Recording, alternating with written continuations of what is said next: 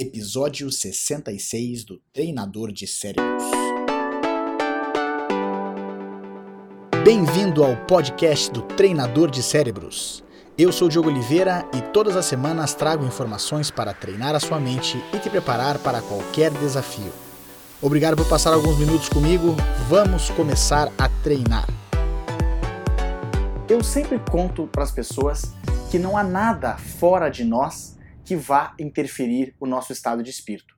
Não há circunstâncias, não há pessoas, não há eventos fora de nós que possam alterar o nosso estado mental. Nós sentimos o nosso pensamento. E porque nós sentimos o nosso pensamento, em alguns momentos nós estamos felizes, outros momentos nós estamos tristes, nós estamos sempre oscilando o nosso estado mental de acordo com a qualidade dos nossos pensamentos.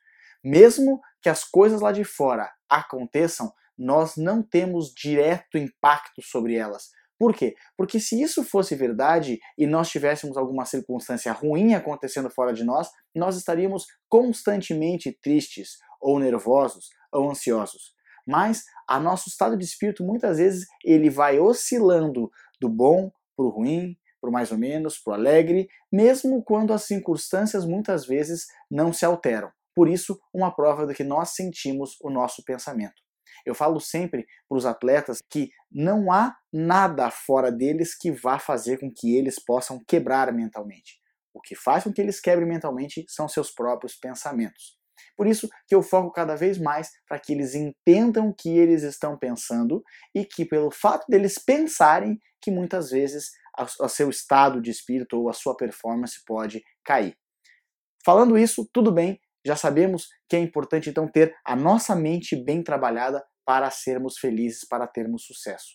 Agora, nas últimas semanas, eu passei por diversas situações, seja conversando com clientes, seja na minha própria vida, é, indo a campeonatos de jiu-jitsu com a minha equipe, que fez com que eu pensasse falar uma, algo um pouquinho diferente. Embora as circunstâncias fora de nós não afetem o nosso estado mental e sim o nosso pensamento, por que não conviver com pessoas à nossa volta que nos são caras, conviver com pessoas à nossa volta que são amigas, que nos ah, fazem sentir bem, pessoas que a gente pode partilhar as nossas vitórias, compartilhar os nossos sentimentos e, claro, também compartilhar o sentimento dos outros.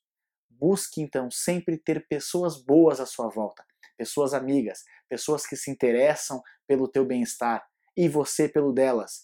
Não que isso vai ter um impacto direto na tua forma de ser, mas é muito melhor a gente conviver com pessoas que são amigas, é muito melhor a gente conviver e ser feliz com pessoas que também gostam da nossa felicidade. Vamos então entender isso e criar a nossa equipe de trabalho, a nossa equipe de treino, as pessoas à nossa volta. Vamos conviver com pessoas que jogam no nosso time, seja de forma literal, seja de forma é, abstrata, de forma metafórica.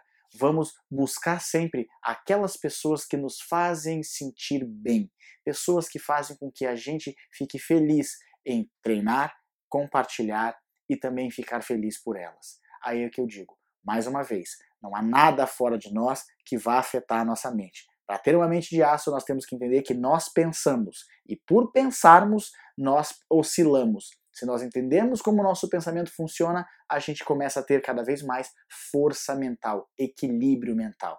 Agora, independente disso, é muito melhor a gente ter esse equilíbrio mental, essa força mental, com pessoas à nossa volta que não exagerem na nossa, exagerem a nossa volta que tenham que fazer de nós um esforço muito grande para ter a força mental, mas sim pessoas que facilitam esse espaço onde nós estamos, que contribuem para um ambiente mais sadio.